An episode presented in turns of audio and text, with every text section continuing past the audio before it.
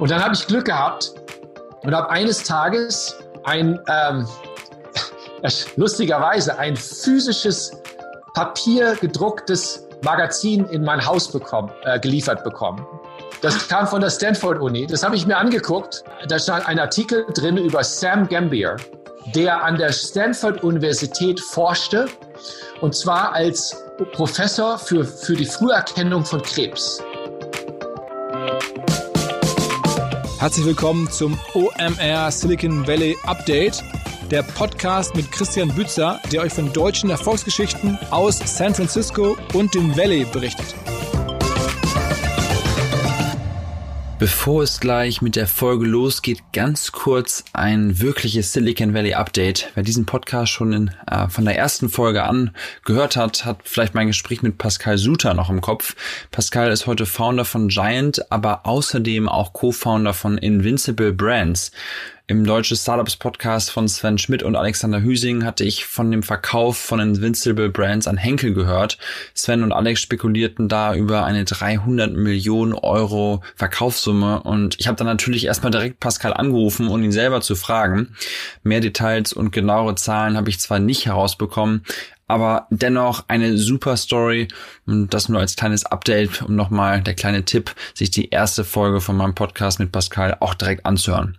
Pascal ist wirklich ein Wahnsinnstyp, aber jetzt zurück zur heutigen Folge. Heute im Podcast Syriak Röding, Gründer von Early.com, einem Krebsfrüherkennungs-Startup aus Stanford, außerdem Investor und erfolgreicher Unternehmer mit Exits von mehr als 270 Millionen Dollar. Ähm, wahrscheinlich meine Lieblingsfolge bisher, wo ich das jede Woche sage, aber es ist wirklich unfassbar. Ein Wahnsinnsgespräch meines Erachtens, wie er Geschichten erzählt, was für eine Story er hinter sich hat, ähm, woran er jetzt arbeitet, was er alles erlebt hat. Zwischendrin total nahbare ähm, Situationen, wo sein Sohn plötzlich reinkommt oder er über sein aktuelles Unternehmen berichtet und von den Problemen und Hintergründen. Eine super Folge. Mir hat es total Spaß gemacht. Vielen Dank äh, nochmal auf diesem Wege, Syriak, dass du dir die Zeit genommen hast. Ab geht's direkt in den Podcast. Moin, Syriak. Hallo, wie geht's dir? Grüß, dich, danke, sehr gut, sehr gut. Ähm, ja, vielen Dank, dass du dir die Zeit genommen hast. Ich weiß, dein äh, Schedule ist wahrscheinlich deutlich busier als meiner. Insofern echt total großartig, dass wir heute miteinander sprechen. Ja, ich freue mich drauf. Ich äh, muss direkt mal einsteigen mit einer kleinen Geschichte. Ich habe dich natürlich gegoogelt und wenn man dich googelt, dann bekommt man als nächste Vorschläge Robert Murdoch und äh, Bill Gates vorgeschlagen als alternative Suchanfragen. Das habe ich bisher noch niemandem geschafft, mit dem ich bisher im Podcast gesprochen habe. Deswegen erstmal kurz vorab, so wie fühlt sich das an, mit denen auf einem Level irgendwie zu sein? Das ist ja Wahnsinn. Ja, es fühlt sich so an, dass der Search Engine kaputt ist und dass Google ein ein Problem hat und das reparieren muss. Im, Im, Übrigen würde ich dann stattdessen auf Rupert Murdoch oder Bill Gates gehen. Okay, okay. Ähm, gut, äh, lass uns mal anfangen, wie du dazu gekommen bist, aus zu diesem Level zu kommen, weil irgendwas wird sicherlich dran sein.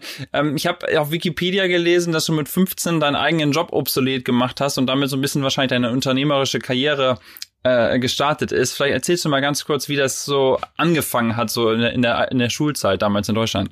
Ich hatte, ich hatte damals Zeitungen ausgetragen und äh, bin immer um 6 Uhr morgens aufgestanden und, äh, und habe die, ähm, hab die Zeitung ausgetragen und äh, irgendwann äh, wurde ich dann äh, mehr involviert in diesem kleinen Zeitungsverlag, den mhm. Usinger Anzeiger. Und ich bin dann äh, eines Tages äh, dort, dort aufgetaucht und, ähm, und dann haben die äh, mich eingestellt für einen Frühling, ähm, um durch die Anzeigen durchzugehen. Ich war damals, glaube ich, 14. Mhm. Und ich musste die, die, Zeitung durchblättern und jede Anzeige angucken, ob sie erschienen war oder nicht erschienen war und sie dann durchstreichen. Und das Ganze acht Stunden lang. Da stand also auf der linken Seite ein Stapel da waren die Anzeigen und auf der rechten Seite äh, die Zeitung. Ja. Ich habe den ganzen Tag die Zeitung durchgeblättert und guckt, ob da eine Anzeige erschienen ist oder nicht. Und nach acht Stunden war ich so weit, dass ich vom, äh, von der Brücke springen wollte. Ich habe das dann aber durchgehalten. Ich wollte eigentlich schon kündigen. Es war aber mein erster Job. Ja. Also habe ich gedacht, naja, das, äh, wenn das sozusagen mein, mein Leben ist, äh, wenn, wenn das Arbeiten bedeutet, dann ist das Arbeiten wirklich ziemlich schlimm. Mhm. Äh, aber ich muss, da ja, muss das ja durchhalten. Wenn ich das später für 30, 40, 50 Jahre machen muss, dann muss ich mich daran gewöhnen. Also habe ich das drei Wochen lang gemacht. Nach drei Wochen habe ich meinen Chef mal gefragt in der Anzeigenabteilung, warum, warum äh, ob, automatisiert er das eigentlich nicht einfach und lasst ein Computerprogramm das machen. Dann hat er mich ganz groß angeguckt. Äh, das war, ich weiß nicht, wann das war, irgendwann Ende der 80er oder so. Er hat mich angeguckt und ähm, dachte, ich sei vom anderen Stern.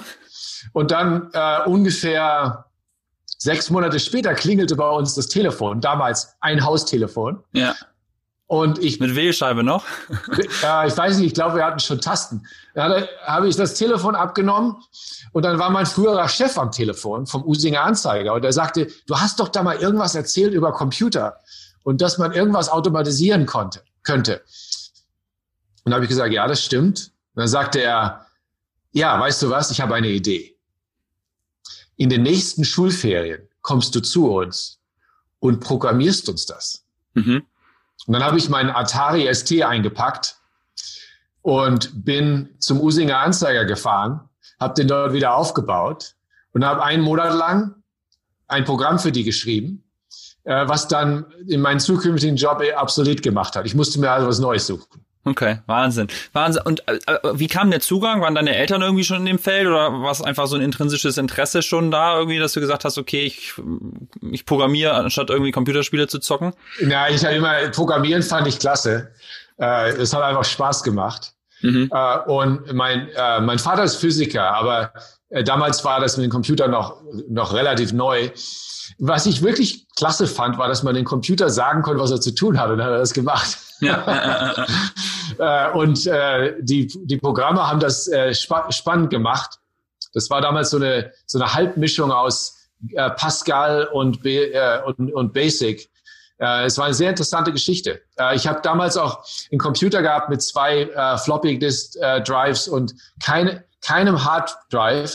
Äh, Festplatte hatte ich noch nicht, hatte ich kein Geld für. Ich musste noch mehr Zeitungen austragen. Wahnsinn, Wahnsinn. Und dann hast du auch schon während der Schulzeit bei HP gearbeitet, ne? Also, be also bevor eigentlich Studium losging und so. Also du warst schon eigentlich von Anfang an so in diesem, in dem ganzen, in der ganzen Silicon Valley Tech World eigentlich schon aus Deutschland irgendwie involviert. Ja, das, äh, der Vorteil war, ich bin über Tomburg zur Schule gegangen und dort äh, war äh, HP ansässig als zweite, zweites Haupt, äh, zweite Hauptniederlassung in Deutschland. Und dann bin ich äh, immer nach der Schule dahin gegangen, ein, zweimal die Woche und habe dort, dort programmiert. Äh, und es war immer klasse, weil ich hatte immer noch zusätzliches Taschengeld. War eine gute Sache. Äh, und dann habe ich äh, irgendwann angefangen, meine, eigenen, meine eigene ähm, äh, Softwareberatung zu machen. Äh, und habe dann mit, für ein Architekturbüro in Mainz unter anderem äh, gearbeitet. Das war, war gut, weil es meine eigene Firma war. Ja. Ich habe also selber meine eigenen Rechnungen gestellt. Das hat mir besonders viel Spaß gemacht. Wahnsinn. Ich habe mir in einem äh, in einem Video von dir online, das link ich auf jeden Fall in den Show Notes, weil es extrem inspirierend ist, von 2013 an Stanford äh, gehört, hast du gesagt, the art of entrepreneurship is to make something out of hot air and then make it valuable. War dir das damals auch schon also hattest du damals auch schon solche Probleme eigentlich am Anfang oder war das eher so durch Zufall entstanden? Weil ich meine, ich habe auch damals Zeitungen ausgetragen. Mein Vater ist Lehrer, der hat dann irgendwie immer erzählt, ja, Zeitung austragen, das ist hier ehrliches Business. Da war nicht so das Unternehmerische in der Familie. Ähm, äh, äh, ging das bei dir schon am Anfang direkt so los, dass du da sowas entdeckt hast, dass Unternehmertum irgendwie was Besonderes ist? Ja, offensichtlich hast du das Unternehmerische jetzt gefunden, weil äh, du stehst in der Garage im Silicon Valley. ich weiß nicht genau. Also unsere Familie äh, hat jetzt relativ viele Unternehmer. Meine, meine Schwester ist Unternehmerin, mein Schwager ist Unternehmer. Ähm, damals war das noch irgendwie, also war das irgendwie anders gedacht. Ich, ich erinnere mich noch an eine Sache. Da war ich, glaube ich, ich weiß nicht, vielleicht acht Jahre alt oder so. Und da hatten wir in unserem kleinen Dorf mit 5000 Einwohnern, Wehrheim, im Taunus, äh, hatten wir einen Flohmarkt. Und ich hatte einen kleinen Stand. Und ich hatte alles hingebracht, was ich möglicherweise verkaufen könnte. Und ich fand das unglaublich, dass ich da einfach Sachen verkaufen konnte. Ich habe jeden, jeden äh, Pfennig damals noch oder Cent aufgeschrieben. Mhm. Und am Ende hatte ich irgendwie 28, äh, 28, äh, 53 verdient und fand das einfach unglaublich, dass man das machen konnte. Äh, und damals habe ich äh, begonnen daran Spaß zu haben, äh, sich selber was aufzubauen. Du hattest darüber gesprochen, dass man aus heißer Luft äh, etwas machen muss. Ja. Das ist tatsächlich so. Ich meine, ja. es beginnt ja mit gar nichts. Ja. Dann geht man da hin, ich finde das heute noch erstaunlich. Man kann da mit einer Idee hingehen und Menschen erzählen, ich habe hier eine Idee. Und dann sind andere Leute bereit, dafür Geld zu geben und zu sagen, okay, da mache ich mit. Das Modell, dass jemand anders Geld reintut und dafür einen Anteil deiner Firma bekommt, die noch gar nicht existiert oder drei Tage alt ist, ja. Das ist schon eine erstaunliche Situation eigentlich. Ja. Was, für ein, was für eine traumhafte Lage für Unternehmer, dass man so etwas tun kann. Ja. Das ja. wäre vor 100 Jahren undenkbar gewesen. Damals musste man, wenn man Unternehmer war, alles riskieren. Sein ganzes persönliches Einkommen, alles, was man besaß und alles war auch im Risiko. Ja. Heutzutage darf ich in Silicon Valley ziehen und dann, wenn man dann, wenn man dann äh, von Venture-Kapitalgebern, von Wagniskapitalgebern Geld bekommt, kann man sich auch noch ein kleines Gehalt bezahlen. Also da muss man sich fast fragen, ob man genügend Risiko dabei hat. ja, da sollten wir auf jeden Fall gleich nochmal drüber sprechen, über die Risikobereitschaft und äh, was so im Silicon Valley los ist. Lass uns mal kurz äh, eben die nächsten Stationen gehen. Du hast dann am, am KIT, äh, KIT äh, studiert. Das ist ja so ein bisschen das MIT von Deutschland, so wie ich das so mitbekommen habe in, in den letzten Monaten. Und ähm, dann hast du auch eine, eine Firma gegründet. War das schon in Deutschland die, deine erste richtige Firma, sag ich mal, nach der Uni, dieses Mobile Advertising Ding? Da habt ihr also unter anderem die Lions in Cannes mitgewonnen und so, also auch wieder wieder unfassbare Stories auf jeden Fall. Ja, das war, das war meine erste Firma. Äh, die hieß One to Snap. Die haben wir in München gegründet äh, mit, äh, mit, mit vier anderen. Wir sind fünf Leute und haben die Firma äh, dann aufgebaut. Und wir haben die 1999 gegründet, so wie alle anderen. und dann sind wir in, haben wir in 2000, im Jahr 2000, äh, kein Geld mehr gehabt, so wie alle anderen. Äh, und wir haben auch kein Geschäftsmodell gehabt, so wie fast alle anderen. Ja. Äh, und dann haben wir, als der Markt zusammenbrach und die Blase äh, implodierte, mussten wir dann ein neues Geschäftsmodell finden und neues Geld finden. Ähm, und unsere, unsere drei Gründer, die damals sich darauf spezialisiert haben, zwei davon war der, von zweien war die Aufgabe, neues Geld zu finden. Meine Aufgabe war, ein neues Geschäftsmodell zu finden. Ich weiß nicht, wer den schlimmeren Sommer hatte. Äh, und wir haben dann ähm, von äh, einer Firma mit einem katastrophalen Geschäftsmodell, nämlich äh, Auktionen neuer Produkte übers Handy, was per Definition katastrophale Margen hat und auch auf einem Handy, was ein schwarz-weißes Display hat ähm, zu dem Zeitpunkt äh, und äh, eine und eine Zeile, nicht unbedingt das ideale Geschäftsmodell äh, sind wir dann zum Mobile Marketing ge gewechselt. Und unser erster Kunde war McDonald's äh, Deutschland. Äh, und äh, wir haben damals ein äh, erstaunliches Glück gehabt. Wir haben einen äh, 500.000 äh, Vertrag gehabt, äh, während unsere Mitbewerber 5.000 äh, 5.000 Dollar Verträge hatten. Äh, und meine zwei Mitgründer haben dann kurz vorm das, das, äh, wir hatten einen Bridge Loan, der lief am 15. September aus und am 16. September unterschrieben sie die Finanzierungsrunde.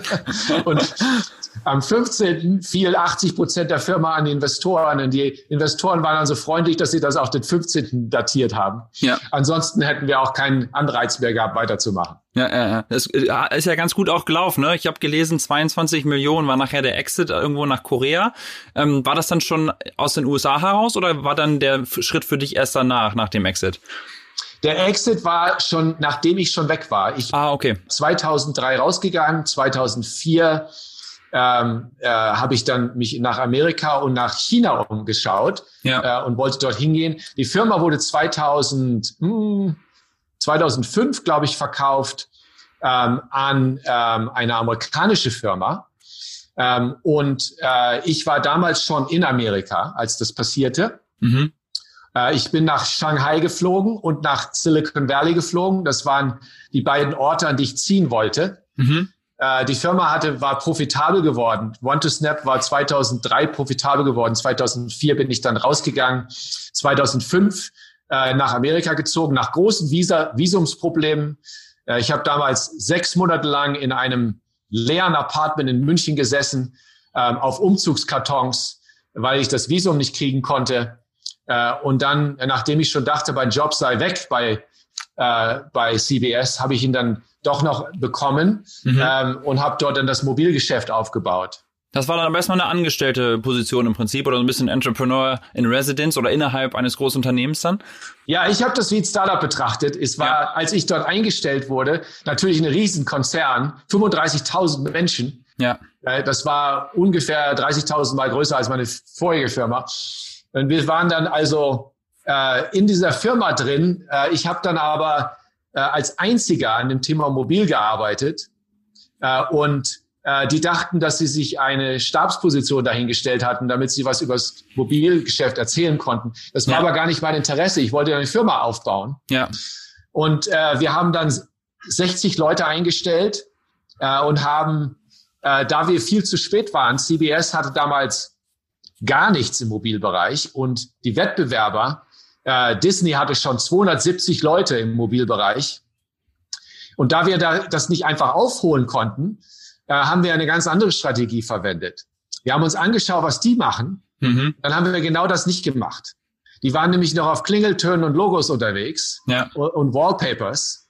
Und wir sind direkt auf Mobile Video gesprungen und interaktive Fernsehshows, wo man bei Big Brother äh, per, per Handy entscheiden konnte, ob die Person aus dem Haus fliegt oder drin bleiben kann. Das wurde vorher noch nie gemacht, ja. dass man tatsächlich die Story im Fernsehen verändern konnte. Ja, Wahnsinn. Live. Äh, und dann haben wir später äh, mobile Spiele äh, gemacht, zum Beispiel ein äh, Spiel, ein CSI-Spiel, wo äh, Verbrechen passieren und wenn man nicht in den nächsten fünf Minuten auftaucht äh, und äh, das Spiel spielt, dann ist man ein schlechter, äh, ein schlechter Agent äh, und wird dementsprechend äh, mit Punktentzug bestraft. Das habe ich gelesen online, da habt ihr praktisch die Leute richtig angerufen aus der App oder aus dem Spiel heraus. Ne? Also die Leute mussten, ja. Das Spiel hatte ich angerufen, hat gesagt, äh, äh, Verbrechen ist leider passiert.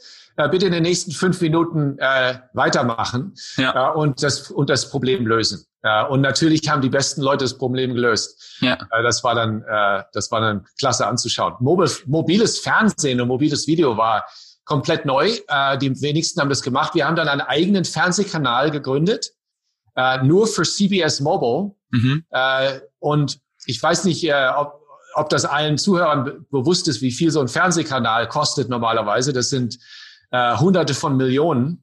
Wir hatten eine Million zur Verfügung, um einen Fernsehkanal zu, zu generieren, ja.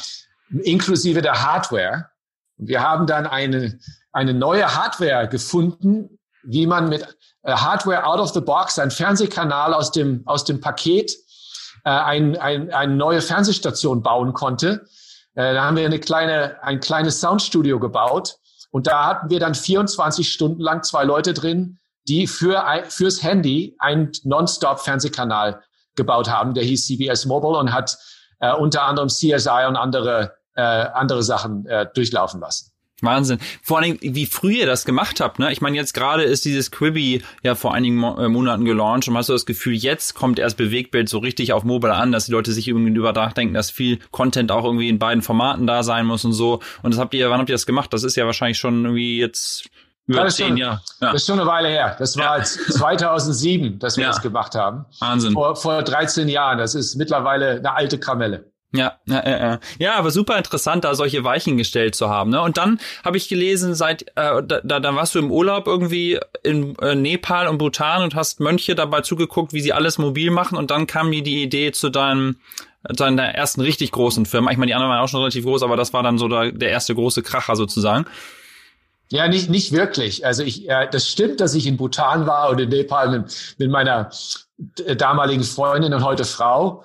Äh, Angel und ich sind durch die Welt gereist. Wir hatten, wir, wir haben einfach unsere, wir haben bei CBS, äh, das war zwar ein Startup, aber es war in einer großen Firma. Und ich hatte immer gesagt, ich möchte in Silicon Valley. Ja. Und dann habe ich gesagt, okay, wenn ich jetzt nach drei Jahren CBS den weiteren Vertrag unterschreibe, dann bin ich kein Unter Unternehmer, sondern bin ich ein Bullshitter. Ja. Also habe ich, haben wir, hab ich gekündigt. Angel hat auch gekündigt, die war auch bei CBS, da haben wir uns kennengelernt. Und wir sind, äh, wir haben dann fünf Monate uns Zeit genommen und sind einmal um die Welt geflogen. Ja. Und haben uns alles Mögliche angeguckt. Und als wir in Bhutan waren, äh, das ist ein wunderbares Land äh, im, im Himalaya-Gebirge. Und da waren wir auf ähm, 3000 Meter Höhe. Äh, das nennt sich Tiger's Nest. Das ist eine, ähm, das ist eine, ähm, äh, ein Kloster, das an der Wand, an einer Felswand hängt. Ja, jetzt kennt man, glaube ich, so dieses Bild hat man im Kopf. Ja. Ein, ein wunderschönes Kloster. Da sind ja. wir da, da hochgeklettert. Und dann waren da die Mönche. Und dann haben wir an einer Stelle sechs Mönche gesehen, die waren alle, äh, haben alle drumherum in etwas gestanden und ganz aufgeregt gesprochen und, und auf den Boden gestarrt. Und da habe ich gedacht, was ist das denn da? Bin ich da hingegangen, habe da mal reingeguckt und dann lag da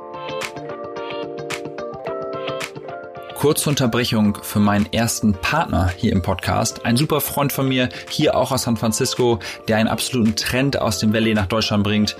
Einige von euch werden jetzt vielleicht schmunzeln, aber dieser Trend heißt in der Tat SMS. Gmail und Co. werden von E-Mail-Newslettern bekanntlich überflutet und die so wichtige persönliche Kommunikation mit euren Kunden geht so einfach schnell verloren. Hier im Valley setzt vom Autoverkäufer bis zum Zahnarzt jeder schon auf SMS und genau das bringt mein Freund Patrick mit Sales Text gerade auf den deutschen Markt. Die Sales Text SMS ist die neue Art, mit euren Kunden zu kommunizieren, sei es zur Erinnerung vom bevorstehenden Termin, Beantwortung von Kundenanfragen oder dem persönlichen Gespräch zur Kundenbindung. Sales Text bietet euch eine intuitive Weboberfläche zum Senden, Empfangen und Verwalten von SMS mit einer separaten Nummer. Erfahrt mehr über die Vorteile der Sales Text SMS auf salestext.de slash OMR und mit der URL sichert ihr euch auch noch einen 30 Tage kostenlosen Test. Oder schreibt mir einfach direkt bei LinkedIn eine Nachricht und ich verbinde euch mit meinem Freund Patrick direkt. Und jetzt ab zurück in den Podcast. Und dann lag da ein kleines Klapphandy auf dem Boden, was einen Klingelton gespielt hat. In Bhutan, ja. kein Internet, aber Handys ja. auf 3000 Meter Höhe im Kloster. Ja. Das war deren Unterhaltung. Ja. Und dann sind wir weitergereist nach Südafrika und dann in den amazonischen Dschungel. Und im Amazonas haben wir äh, in einem kleinen Dorf äh, was direkt am Fluss lag, aber ganz einsam. Da gab es eine Waschmaschine, die war direkt an die, eine Stromleitung, an die einzige Stromleitung, direkt dran, ge dran geklammert äh, und hat dort den, den äh, Dorfeinwohnern geholfen, ihre Wäsche sauber zu halten. Und es gab dort 18 Handys. Wir haben nicht einen einzigen Ort gefunden auf der ganzen Welt, wo es keine Handys gab. Ja. Und interessanterweise war damals im Amazonas gerade die, die Diskussion darüber, was das nächste Mobilfunknetz sein sollte, damit die das besser aufbauen konnten. Die sind direkt von 2G, von der zweiten Generation, auf, ähm, auf 4G gesprungen, auf LTE. Ja. Die waren, weil sie natürlich so wenig installiert hatten, konnten sie direkt auf die nächste Ebene springen. Und so kommt es, dass manche Entwicklungsländer aktuellere, neuere Technologie haben als die entwickelten Länder. Ja, ich wundere mich immer wieder, dass ich hier in Noe Valley in San Francisco wohne und in meinem Haus oder auch in meinem Garten kein Handyempfang habe. Ne? Da ist man wirklich. Eines Tages bekommen wir im Silicon Valley auch noch guten Handyempfang. ja. Äh, und dann kam ja. ich zurück und dann zu deinem Punkt. Dann habe ich gesagt, okay, ich habe zwar leider nicht gefunden, weil alle Ideen, die ich auf der auf dieser Reise hatte, waren eigentlich am besten für große Konzerne. Ja. Da war ich, ich war etwas enttäuscht davon, weil es so spannend war, so inspirierend. Ich habe 1500 Fotos von Menschen gemacht, die die Handys benutzt haben, rund um die Welt. Aber es kam keine neue Geschäftsidee. Ja. Und dann landete ich, äh, freundlicherweise hat mich dann kleiner Perkins aufgenommen äh, und hat mich in ihren Keller gesteckt. Äh, und in dem Keller, äh, wo sonst keiner war, habe ich dann gesessen, da war wirklich sonst keiner, äh, habe ich dann gesessen in, in einem unbenutzten kleinen Büro und habe mir überlegt, was ich als nächstes tun könnte. Und das, ähm, äh, das nannte sich, nannte sich Entrepreneur in Residence. Das bedeutet, hier ist ein kleines Büro, was keiner braucht, setz dich mal rein und komm wieder raus, wenn du eine Idee hast. Ja. Ist, wurde das da erst erfunden? Also heute ist das ja so ein total geläufiges Ding, was irgendwie jeder VC anbietet, mehr oder weniger für jeden, der schon mal eine Firma verkauft. Also übertrieben gesagt, ne? Aber das muss ja, Also du erzählst das ja so, als ob das ganz, ganz neu damals war. Ja, ich kann dir nicht sagen, ob anderes gemacht hat. Ich kann dir sagen, dass es ein unausgebauter Keller war, der einen Teppich von aus den 70er Jahren hatte, ja. in, in, in, einem, ähm, in einem merkwürdigen Grünton. Äh, und ich war der Einzige auf dem, auf dem. Später wurde der ausgebaut. Der sieht richtig cool aus, der Keller jetzt. Ja, Aber es war der nicht so cool. Also ich saß dann da auf jeden Fall. Und ähm, mein erster Arbeitstag war der 15. September 2008.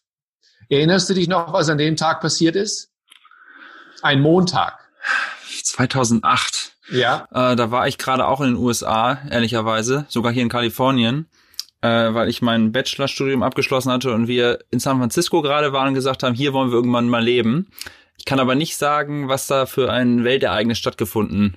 Am 15. September 2008 gegen Lehman Brothers Belly Up, ah. gegen Pleite. Und es war der Beginn der extremsten Finanzkrise seit der großen ähm, Rezession. Äh, an dem Tag fiel der Boden raus. Das war mein erster Arbeitstag bei Kleiner Perkins. Ich hatte zehn Jahre darauf hingearbeitet, im Silicon Valley zu arbeiten. An meinem ersten Arbeitstag kam die Finanzkrise. Ich kam um neun Uhr morgens und um acht Uhr morgens, eine Stunde bevor ich ankam, wurde bekannt, dass Lehman Brothers pleite war. Äh, und danach ging der äh, Aktienmarkt runter um ungefähr 40 Prozent. Das bedeutet, dass im Silicon Valley auch mehr oder weniger äh, jede, alle Investitionen anhielten. Ja. Es wurde nichts mehr investiert. Es gab keine äh, äh, es, es gab ein, ein Memo, das kam von Sequoia Capital raus. Äh, da stand äh, drauf, Rest in Peace, Good Times. Äh, und alle sollten sich darauf einstellen auf den Winter. Und in dieser Lage wurde ich jetzt reingeholt als Entrepreneur in Residence, äh, um neue Ideen zu entwickeln, äh, zu einer Zeit, wo sowieso nichts finanziert wurde. Das ist mein kleiner Sohn Jules.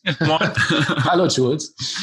Ähm, und äh, ja, na, dann saß ich also im Keller und äh, wartete jeden Tag darauf, dass ich gefeuert würde. Ja. Weil äh, freundlicherweise haben sie es nicht gemacht. Ich weiß aber bis heute nicht warum. Wahnsinn. Und da kam dann praktisch die Idee zu Shopkick ähm, oder, oder wie ist das dann entstanden? Da kam die Idee zu Shopkick, das stimmt. Äh, ich äh, äh habe dann auch noch gelernt, was es bedeutet, ein wirklich enges, engmaschiges Netz zu haben äh, für neue Ideen. Äh, ich dachte immer, dass ich schon relativ schwierig bin mit Ideen äh, im Filter. Bei Kleiner Perkins ist der Filter so eng, dass fast alles rausfällt.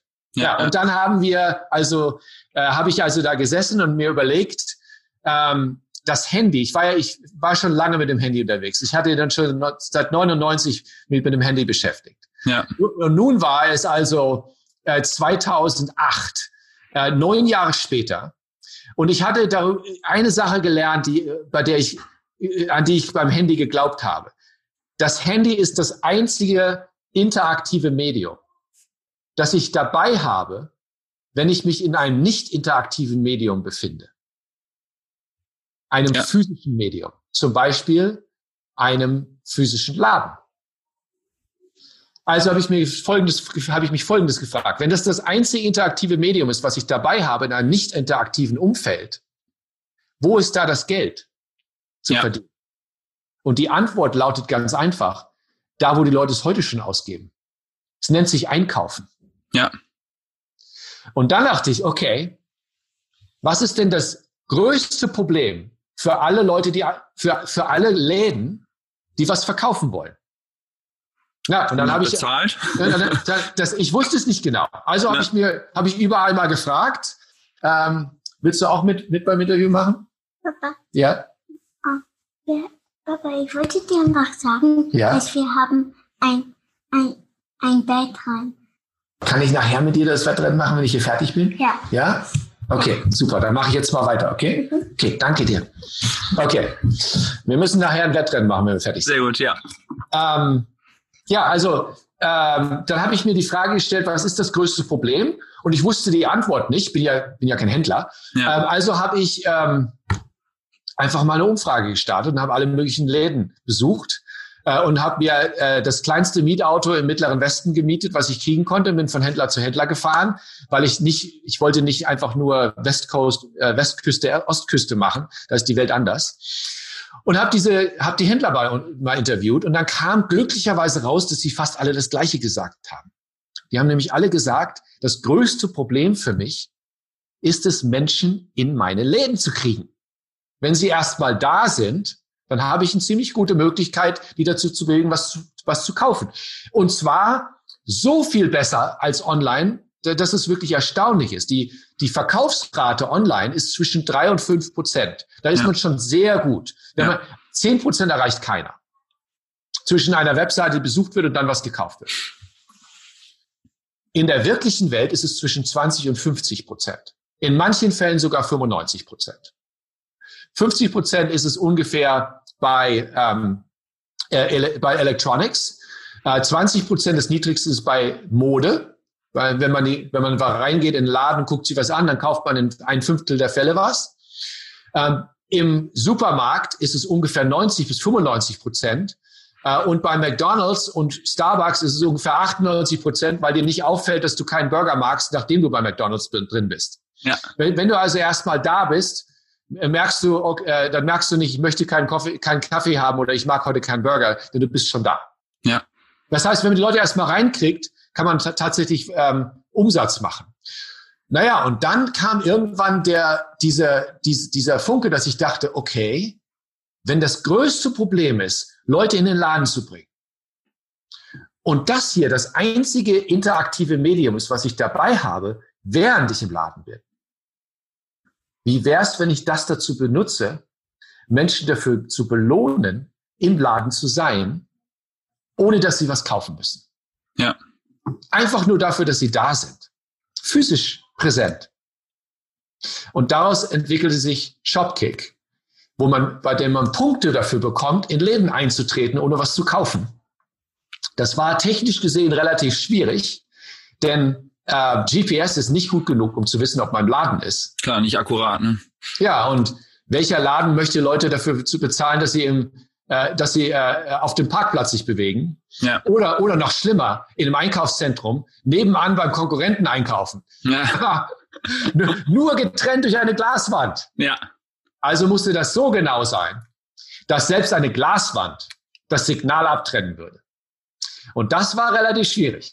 Ja. Glücklicherweise hat Kleiner Perkins sich entschieden zu investieren, bevor wir die, diese, die Antwort auf die Frage hatten. Ich weiß, ich weiß, ich weiß nicht, ob Sie verstanden haben, wie schwierig die Frage war. Ja. Aber Sie haben eine andere schwierige Frage gestellt. Sie haben gesagt, okay, gute Idee. Das war übrigens auch schon mal ein halbes Wunder, dass Sie gesagt haben, gute Idee, weil ja. da fast nichts durch, die, durch den Filter durchgeht. Aber als Sie gesagt haben, gute Idee, kam gleich die nächste, die nächste, das nächste Statement danach. Wenn du uns einen Händler holst, der das Ganze mit dir machen möchte, einen großen Händler, dann überlegen wir uns, ob wir vielleicht investieren. Ja. Chicken und Egg. Das ist die Henne und das Ei. Genau. Und, und, und dazu kommt noch, dass wir uns äh, am Anfang, äh, Ende 2008 bewegen, Anfang ja. 2009, in der Mitte der tiefsten Finanzkrise. Und natürlich werden die Leute bei den Händlern alle entlassen und nicht eingestellt. Ja.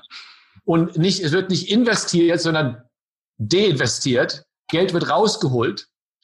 Äh, und ich komme dann mit meinem kleinen Mietauto im mittleren im Westen an und sage, okay, ihr müsst jetzt wirklich mal in die Zukunft investieren. Ja. Und die heißt mobil. Ja. So ein Zeitpunkt, als sie gerade ihre erste Facebook-Fanpage aufgebaut hatten und, und dachten, sie wären damit schon in der Zukunft. Ja. Aber das, das ist ja schon die Startsituation. Das ist ja schon interessant, ne? weil wenn man sich mal so anschaut, irgendwie vor 70, 80, 100 Jahren, da sind die Leute in den Laden gegangen, da kannte man irgendwie jeden, da wurde man irgendwie begrüßt, da wurde gefragt, wie geht's der Familie und man wusste sogar wahrscheinlich die Präferenz. Das ist ja so ein bisschen wie wenn ich hier in New Valley unten auf zum Bäcker gehe, dann kennt er mich, dann weiß er so ungefähr, welches Brot ich möchte. Das ist für mich immer das schönste Gefühl, wenn das Restaurant weiß, was ich möchte. Ähm, aber wenn ich heute, und das ist ja jetzt schon wieder zehn Jahre später, in die meisten Läden gehe, hat sich das ja immer noch nicht verändert. Also ihr habt das 2008 schon angefangen und heute, also ich bin größter Home Depot Kunde wahrscheinlich so im Privatsegment und renn da rein und die haben auch irgendwie Apps und so, aber nach wie vor habe ich das Gefühl, die wissen nicht, wer ich bin, wann ich da reinkomme, ich werde nicht encouraged, irgendwas zu tun. Äh, wieso ist das immer noch so schlecht? Also das ist eine, eine wunderbare Frage, Christian. Und ähm, die Antwort lei lautet leider, äh, weil Händler oft leider sehr kurzfristig denken Äh, sie haben ein Geschäftsmodell, was sehr volatil ist. Wenn man dort 20 Prozent Umsatzeinbruch hat, das hört sich jetzt nicht so schlimm an, weil man hat ja immer noch 80 Prozent Umsatz. Dann ist aber leider, weil die Marge so klein ist und die Fixkosten so groß sind, weil man ja die Läden hat und die, und die ganzen ähm, äh, Dinge, die da schon drin sind, das, das Inventory, äh, das Inventar und dann auch noch die Leute, die da arbeiten, dass man damit fast schon pleite geht, wenn, ja. wenn man nur 20 Prozent Umsatz einbaut. Deshalb ist der, die Investition in die Zukunft immer eine ganz schwierige Entscheidung für Händler. Und weil das der Fall ist, werden leider Technologien viel zu spät benutzt und äh, in den meisten Fällen auch nicht gut genug. Und dann kommt leider auch noch oft diese Denke, ich mache das alles lieber am liebsten alleine. Und wenn ich es alleine mache, dann habe ich ja, besitze ich ja das, was ich mache. Deshalb ja. habe ich meine eigene App. Und für manche Händler ist es auch gut, zum Beispiel Starbucks, die besuche ich so häufig, dass ich dann gerne meinen Kaffee schon vorher bestelle mit der App und die benutze ich auch ähm, so häufig, dass sie relevant ist. Für die meisten anderen Händler ist das aber leider nicht der Fall. Und deshalb müssen sie sich zusammenschließen in einer App, die von jemand anderen gemacht wird. Das ist für Händler eine schwierige kulturelle Veränderung, die sie durchlaufen müssen, um das zu tun. Und ich stimme dir völlig zu. Jeder Händler sollte offene APIs haben, also Schnittstellen, so dass sich Partner, ähm, natürlich nur Partner, die sie wollen, da dran schließen können und die Daten benutzen können, die nötig sind, um die, um die, ähm, das Einkaufserlebnis zu personalisieren, solange der Nutzer das mit äh, möchte und natürlich der Nutzung der Daten für, für diesen Zweck zustimmt. Ja. Dann könnte man sich eine, eine, eine Situation vorstellen, wo man in den Laden reingeht und der einem genau sagt, wo die Sachen, die du jetzt gerne haben möchtest, sich befinden, so dass du sie nicht suchen musst. Ähm, und die können, der Laden kann dich dahin führen, der kann dir die neuesten Angebote zeigen, aber auch nur die, die für dich relevant sind, so dass du nicht, wenn du keine wenn du kein Baby hast, dass du nicht die neueste Pampers-Werbung bekommst, weil du die einfach nicht brauchst. Ja. äh, und äh, damit lässt sich der, der das Einkaufserlebnis so viel besser machen. Und ich habe bis heute leider noch keinen einzigen Laden, der es richtig, richtig, richtig gut macht. Mhm. Und leider, wenn ich einen wählen müsste, dann würde ich Amazon Go wählen. Ja, ich habe es fast vermutet, dass das kommt jetzt. Wo, ja. wo, man, wo man in den Laden reingeht äh, und und rausgeht, ohne irgendwas zu tun müssen. Da, ist, da gibt es kein, äh, da gibt es kein, keine Kasse. Da läuft man einfach raus, weil die Kameras sehen können, was man im, im, äh, im, im, im Einkaufswagen hat. Ähm, natürlich muss man damit aufpassen, dass man das richtig, die Daten richtig verwendet. Man muss Einwilligung des Kunden haben. Aber was ich damit sagen möchte, ist, dass Technologie so viele Sachen machen kann und sie wird leider oft für für, für, für nicht die richtigen Dinge eingesetzt, um das Einkaufserlebnis gut zu machen. Walmart ist relativ gut. Äh, die haben einen hervorragenden CEO, äh, den sie vor äh, ungefähr äh, acht Jahren eingestellt haben. Der ist ja schon lange, ich meine, den zum CEO gemacht haben.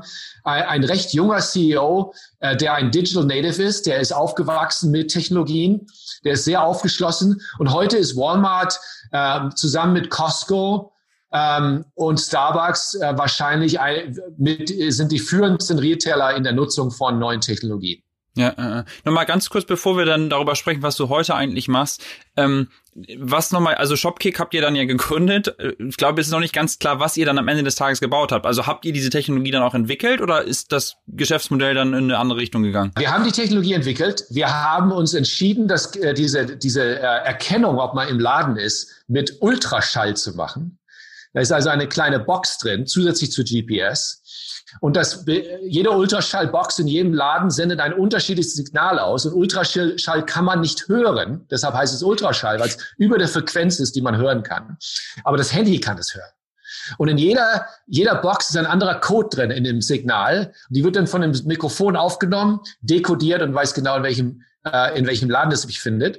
Wir haben das in 15.000 Läden ausgerollt in den USA und dann äh, in Deutschland. Äh, und dann wurde äh, Shopkick äh, im Jahr 2014 verkauft ähm, äh, von ähm, an, an SK Telecom in Südkorea äh, für, äh, äh, für ähm, äh, deren Markteintritt in die USA. Und weil die an den USA interessiert waren, haben sie Deutschland leider wieder aufgegeben. Und deshalb gibt es Shopkick heute in Amerika und nicht in Deutschland. Ja, das war ja schon ein massiver Success im Zweifel. Ne? Also ich habe gelesen 250 Millionen in Cash. Wie fühlte sich das so an? Also war dann erstmal so, so okay, was mache ich jetzt? Oder war erstmal klar, nee, ich mache ja auf jeden Fall noch weiter? Oder bist du direkt dann, also dann bist du ja in so eine Investmentschiene gegangen? Oder wie, wie, was war so das Erlebnis in den ersten paar Tagen danach? Ich äh, in den ersten Sekunden, nachdem es der Deal tatsächlich durch war, äh, der, das, das hätte, der hätte eigentlich dreimal scheitern müssen an, angesichts der Schwierigkeiten, die wir da hatten ja. mit dem Deal. Äh, das war eine sehr schwierige Verhandlung. Äh, als es erstmal durch war, habe ich mich erstmal auf den Boden gelegt und durchgeatmet. Äh, und zwar draußen auf der Straße. da gibt's ein, da gibt's ein Foto davon. Ähm, äh, und danach äh, bin ich dann noch 15 Monate geblieben. Ja und habe äh, die Firma sozusagen auf die Zukunft vorbereitet. Wir haben dann ganz viele Leute eingestellt, da gab es plötzlich mehr Geld. Äh, sind wir von, von 70 oder 80 Leuten auf äh, 180 Leute innerhalb von einem Jahr sind wir da gewachsen. Ja. Und dann bin ich rausgegangen, äh, Anfang 2016 und hatte mir vorgenommen, mir ein Jahr Zeit zu nehmen, um das nächste zu finden. Ja. Und dann sind wir als erstes haben wir unsere kleinen äh, äh, Mikro-Kinder äh, eingepackt. Äh, die waren damals drei und eins. Meine, äh, unsere beiden Jungs, ähm, meine kleine Tochter war noch nicht geboren. Wir haben die, die Jungs eingepackt und sind nach China geflogen. Ja. Und haben uns einen Monat lang in China einquartiert, in Peking und dann in Hongkong und haben uns die Startup-Welt in China angeguckt. Ich habe mich ja. dort mit ganz vielen Unternehmern getroffen, von sehr später, äh, in einem späten Stadium, also da gab es eine Firma, die war schon 20 Milliarden wert. Ja. Äh, mit dem Gründer habe ich mich zum Frühstück getroffen. Hervorragender Unternehmer von Meituan. Äh, die Firma ist mittlerweile an der Börse und ist, glaube ich, über 70 oder 80 Milliarden mittlerweile wert. Das ist ein erstaunlicher Erfolg. Ja. Ähm, ein ganz toller Unternehmer, der dreimal es versucht hat, bis es geklappt hat. Ja. Ähm, und danach äh, habe ich mich mit, mit Unternehmern getroffen, die früher und früher in dem Stadion waren, bis hin zu Leuten, die noch nicht mal eine Idee hatten, aber sie wussten, sie wollten ein Unternehmen gründen. Das war ganz toll. Viel gelernt über China. Bin zurückgekommen, äh, bin nach Europa geflogen, haben dort Zeit verbracht und dann sind wir zurückgegangen hier und dann wollte ich die nächste Sache finden. Und da aus dem einen Jahr wurden zwei Jahre. Ja. Äh, aber nicht, weil ich das wollte, sondern weil ich nicht gefunden habe, was ich wirklich machen wollte. Ich habe am Ende über 200 Sachen angeguckt. Ja, das finde ich super interessant, weil wenn man sich so viele der Gründer im Valley anguckt, die ja auch einen Erfolg haben, ich sag mal mit, ich will jetzt nicht sagen, dass Shopkick irgendwie trivial war, ne, aber trotzdem ist es ja irgendwie was, was nicht unbedingt den größten, vielleicht den Purpose für die Menschheit irgendwie bringt und irgendwie, äh, das, das sind super coole Sachen und das ist total exciting und irgendwie wird es auch gebraucht. Wir haben auch gerade darüber gesprochen, warum das so sinnvoll ist, irgendwie das zu personalisieren, aber viele der Gründer denken dann so ein bisschen darüber nach, okay, an was kann ich jetzt arbeiten, was halt irgendwie was bringt, ähm, was die Menschheit voranbringt. Und war das für dich dann auch so so ein ausschlaggebender Punkt, äh, dass du halt gesagt, wenn ich schon was mache, dann will ich halt auch irgendwas tun, wo, wo wirklich irgendwie ein Purpose hintersteht? Ja, also Einkaufen revolutioniert die Welt in der Tat nicht. äh, es ist natürlich gut für die Wirtschaft, aber ähm, und für die Wirtschaft ist wichtig, aber das ist schon ein relativ indirekter Weg, um zu sagen, ich mache die Welt äh, in, zu einem besseren Ort. Ja, du hast recht damit. Äh, ich, ich, ich habe habe ähnliche äh, Gefühle gehabt. Ich wollte etwas tun, was wirklich eine, ähm, naja, was wirklich die Menschen berührt und äh, und wenn es dann klappt, mein, mein ein, einer meiner Filter, meiner Filter war, wenn es klappt, dann soll es nicht nur ein Erfolg für die Firma sein, sondern ein Erfolg für alle. Ja. Und natürlich ist das risikoreich. Klar. Ähm, aber wenn man schon 100 Prozent seiner Energie für was einsetzt, dann warum nicht dann für etwas, wo es wirklich, wirklich einen großen Einfluss auf die Zukunft haben kann? Ja. Und das wollte ich gerne tun. Und ich habe lange gesucht. Ich habe ich habe eine Entscheidung gefällt, dass ich ähm, am Anfang, wenn ich, als ich dann raus war aus Shopkick, habe ich mir überlegt, ich kann jetzt meinem Kopf folgen oder meinem Herzen. Und ich habe mich entschieden, meinem Herzen zu folgen. Mein Kopf hätte mich dann in, in sehr ähnliche Gebiete geführt, wahrscheinlich. Da, ja. wo ich offiziell hingehöre, ja, wenn ja. man mein Lebenslauf anguckt. Ja. Ich habe gesagt, ich folge meinem Herzen. Mein Herz hat mich zu sehr merkwürdigen Orten geführt, die, die sehr interessant waren, aber sehr ja. merkwürdig. Zum Beispiel habe ich äh, mich mit ähm, mit Gehirn und Maschinenschnittstellen beschäftigt. Ja. Äh, und da ist die Frage, ob man, ob man mit, mit, einfach mit Gedanken eine Maschine steuern könnte. Ja. Das wäre eine hervorragende Möglichkeit. Das ist natürlich auch wieder gefährlich, aber es hat eine hervorragende Anwendungsmöglichkeit für ganz verschiedene Sachen. So, sowohl für Menschen, die leider nicht sprechen können oder sich nicht ausdrücken können, als auch für alle anderen Menschen, äh, die einfach nachdenken können und kriegen dann Ergebnisse geliefert äh, vom Internet zum Beispiel. Einfach durch Denken. Das ist ein völlig anderes Erlebnis. Und äh, diese, diese Maschine-Gehirn-Schnittstelle äh, äh, ist noch ganz früh, im frühen Entwicklungsstadium im Moment. Ich habe dann jemanden gefunden, äh, einen Forscher, der in einem äh, heruntergekommenen Gebäude in Berkeley sitzt und Mikrowellen äh, auf sein Gehirn schießt, um, um seine eigenen Gedanken zu entziffern. Ja. ähm, das war eine sehr interessante Geschichte. Ich glaube, äh, nachdem ich das gesehen habe, ich glaube, dass Mikrowellen tatsächlich möglicherweise wesentlich mehr, möglich, äh, mehr Wahrscheinlichkeit haben, eine, zu einer Lösung zu führen, als die vielen anderen Technologien, die bisher äh, äh, versucht werden. Ähm, und äh, da gibt es viele Entwicklungspotenziale, aber das ist noch so früh, dass es viel zu früh ist, um eine Firma zu gründen. Ich habe ja. mich dann auch mit Robotern beschäftigt, Consumer Robots, also für Verbraucher, für normale äh, Nutzer, äh, die zum Beispiel alten Menschen helfen könnten, nicht nur äh, mit physischen Arbeiten oder Dinge hin und her bewegen im Haus oder sauber machen, sondern auch ähm, zur Unterhaltung, damit sie nicht alleine sind. Äh, ja. Und ich weiß, dass alle diese Ideen äh, zweischneidige, äh, äh zweischneidige zwei Seiten haben. Ja. ja. Äh, man kann natürlich sagen, ich, ja, dann willst du jetzt, dass alte Menschen sich nur noch mit Maschinen unterhalten. Ja. Nein, nein. Ich möchte, dass alte Menschen sich auch mit Maschinen unterhalten können, weil sie so viel alleine sind. Ja. Und man hat schon in der Forschung gesehen, äh, dass das ähm, tatsächlich äh, äh die Lebensqualität substanziell steigern könnte, wenn es möglich wäre. Ja. Auch das ist noch sehr früh. Äh, und ich habe dann als dritten Bereich mir angeschaut, ähm, Biologie an der Schnittstelle zu Software und an der Schnittstelle äh, zu, ähm, zum Ingenieurwesen. Und die Idee darin, da, damit, äh, die Idee dazu besteht, die Idee besteht darin, dass man die Biologie, die bisher immer nur das sogenannte nasse Labor war, ja. verbindet mit dem trockenen Labor, in dem die Computer stehen und in dem die Ingenieure sitzen und diese Welten zusammenbringen, um daraus neue Lösungen zu entwickeln gegen Krankheiten und für die Verbesserung von Lebensqualität. Okay. Und daraus ist dann dein neues Projekt entstanden? Ja, ich habe dann, äh, ich habe dann mit ganz, mit ganz vielen Leuten mich getroffen. Ich wohne ja nur drei, vier, fünf Kilometer weg von der Stanford-Universität mhm. äh, und dachte, na ja, also eine Verbindung aus Biologie und Software und äh, Engineering, das ist ja nun ideal für, für Stanford. Da müssten ja eigentlich interessante Leute sein. Ich bin da also hingegangen, bin da überall rumgestolpert und habe da ähm, ganz viele interessante Menschen getroffen, die alle an äh, der wichtigsten Idee der Welt arbeiteten. Ja. Äh, und da ich leider kein Biologe war, konnte ich nicht rausfinden, wer recht hatte und wer falsch lag. Äh, das war relativ frustrierend, obwohl die Leute sehr spannend waren und die Ideen sich alle gut angehört haben, konnte ich sie nicht beurteilen.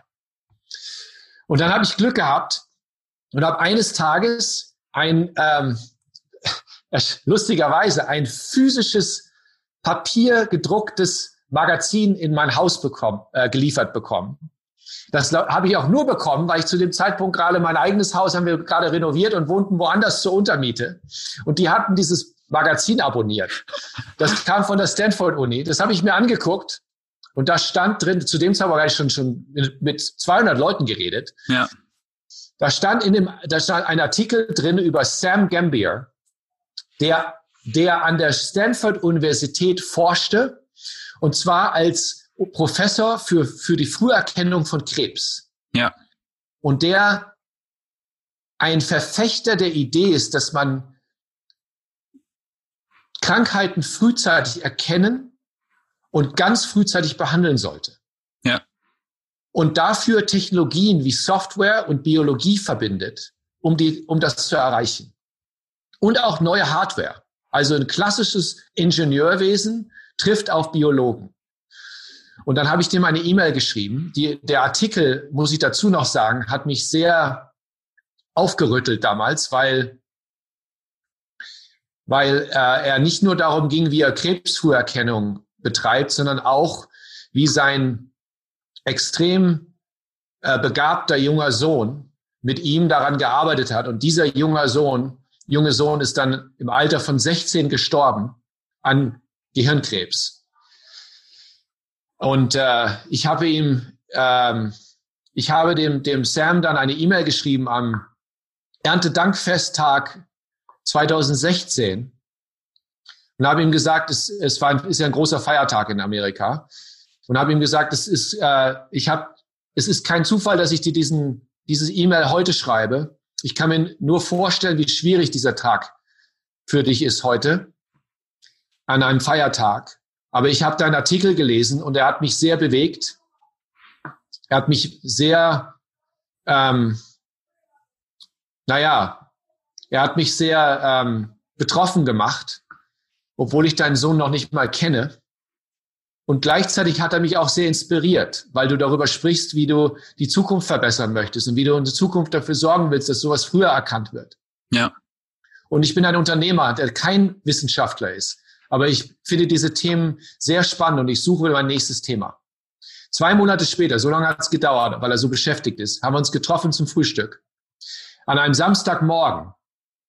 Es stellte sich raus, dass wir im gleichen kleinen Örtchen wohnen mit 4000 Einwohnern im Silicon Valley. Wir ja. sind praktisch Nachbarn, drei Minuten voneinander entfernt. Ja.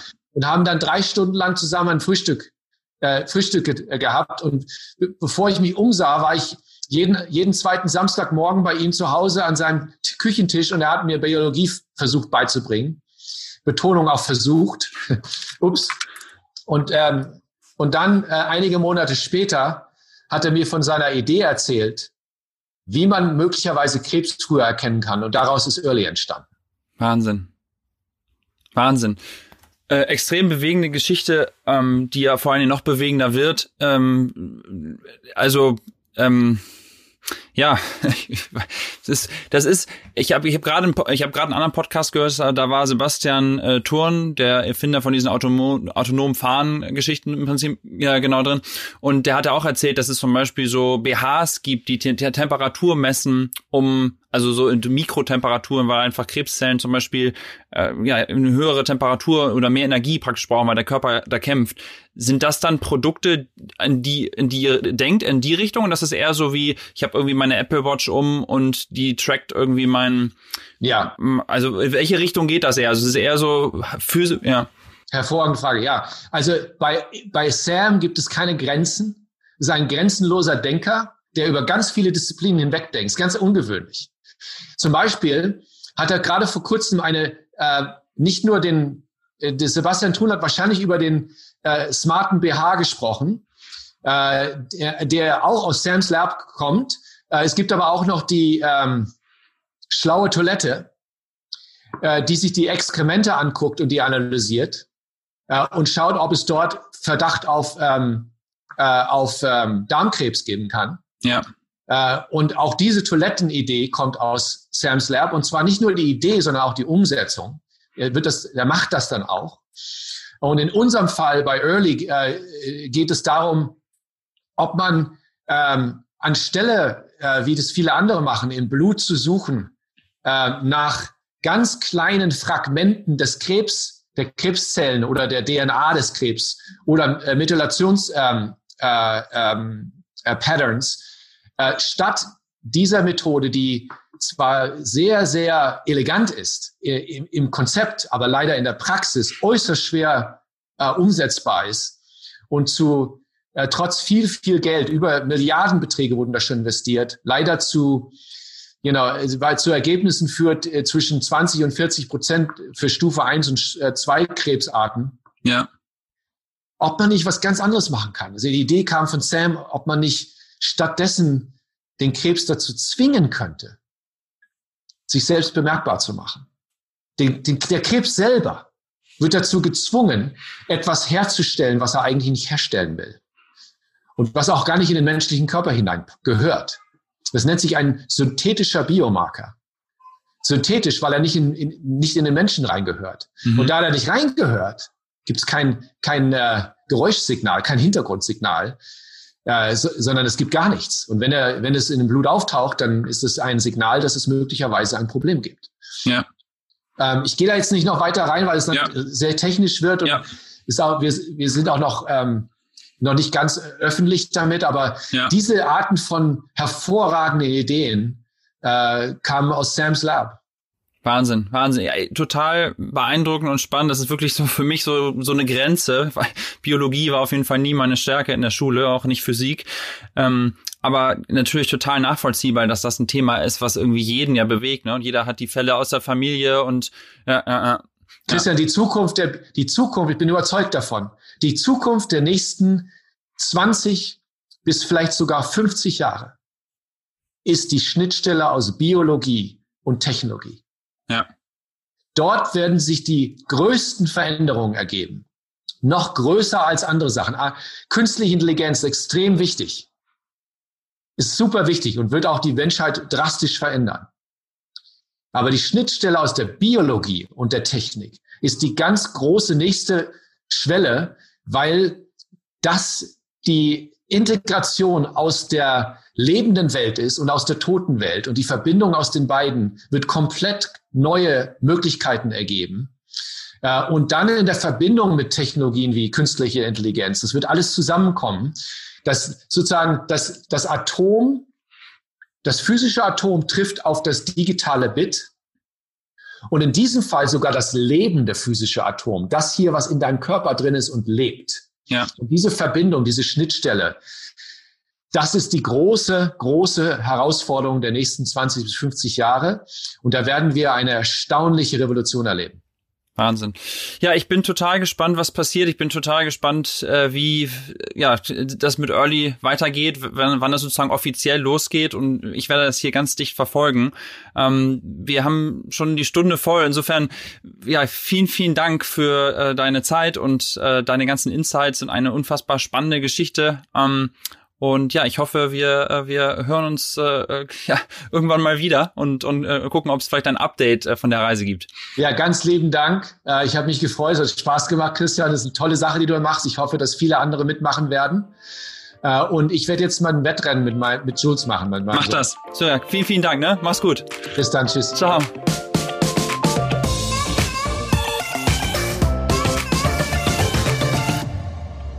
So, das war eine weitere Folge vom OMR Silicon Valley Update. Stories wie die heute mit Syriac sind der Grund, warum es dieses Format gibt. Mein Name ist Christian Bützer und ich bin einer der Co-Founder von OMR und euer Host. Alle zwei Wochen neu, überall da, wo du deinen Podcast hörst. Falls dir das Format gefällt, abonniere es doch und wenn es dir richtig gut gefällt, würde ich mich riesig über eine Bewertung im iTunes Store freuen. Außerdem noch ein kurzes Dankeschön an mein Team, Audio und Produktion von Lukas Wenske, Grafik und Design von Mats Brinkhaus und Editorial Support von Lisa Schmidt. Und zuletzt nicht vergessen, mal kurz bei salestext.de vorbeizuschauen. Danke für euren Support und wenn ihr oder du eine Folge unterstützen wollt, meldet euch doch einfach gerne direkt bei meinem Team von den Podstars oder bei mir. Sonst hören wir uns wieder in zwei Wochen. Bis dahin, ich freue mich.